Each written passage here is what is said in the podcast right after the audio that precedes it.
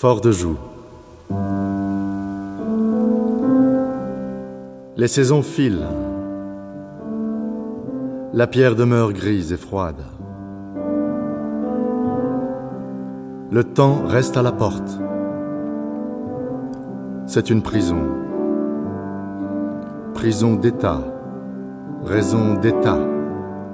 Le poids écrasant de l'ordre des choses. Un décor gothique. Un décor romantique. Un château de conte, oui. Mais pas de bon conte. Pas de bonne amie, nulle princesse à enlever de sa tour, nul souillon à relever de sa fange. C'est du château de l'ogre dont il s'agit. Barbe bleue. Gilles de Rais et tutti quanti. L'ogre, le monstre, le cauchemar. Sauf qu'ici, il s'appelle Bonaparte. Anciennement, Buonaparte,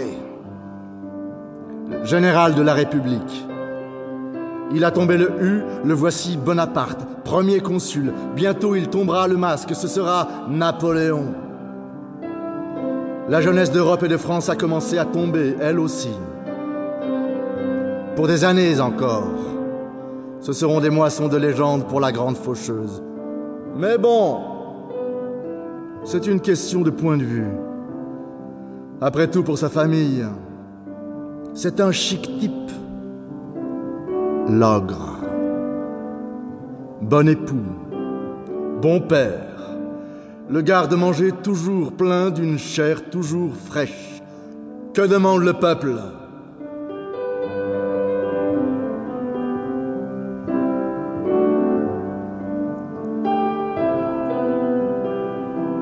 Fort de Joux, septembre 1802. La saison est encore belle.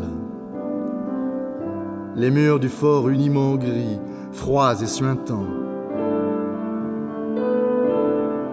Sur le chemin, là-bas,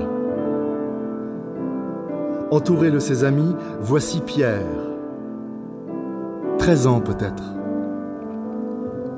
Orphelin de mère nourri, logé et blanchi au fort de Joux, avec son père, vétéran invalide des campagnes d'Italie, à qui ses blessures glorieuses ont valu un emploi de porte-clés à la prison, et qui envoie son fils à sa place quand il faut franchir trop d'escaliers pour la jambe qui lui reste.